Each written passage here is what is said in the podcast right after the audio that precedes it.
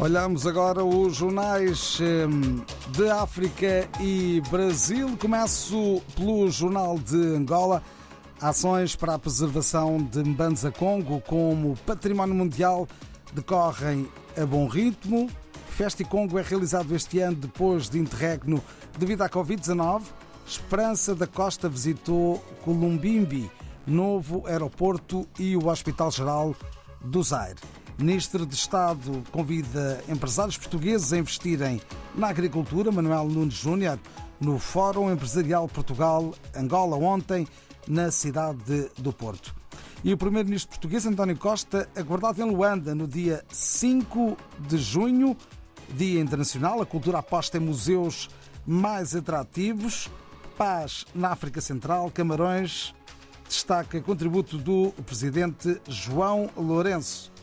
Ainda também outras notas do dia com o governo de Luanda e Gaia devolver bens recuperados de antigos gestores públicos.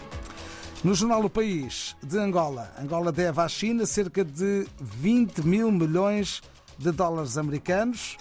IGAI dá ultimato aos ex-gestores para entrega voluntária de bens do Estado. A máscara oculta volta ao Museu de Antropologia. Petro de Luanda, em 1 de agosto, decidem título da taça dos vencedores de África. E depois, três angolanos com menos de 30 anos estão entre os 10 melhores engenheiros espaciais africanos.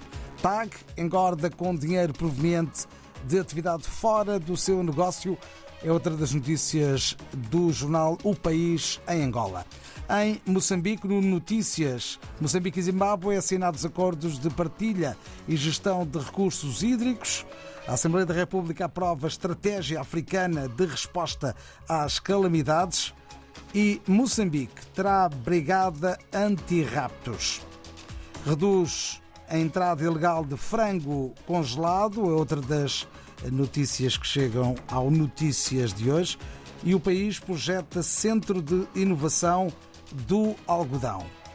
No Mediafax, Massingue uh, justifica demora com a sensibilidade do assunto, criação da Brigada Anti-Raptos, anunciada pela primeira vez em dezembro de 2020.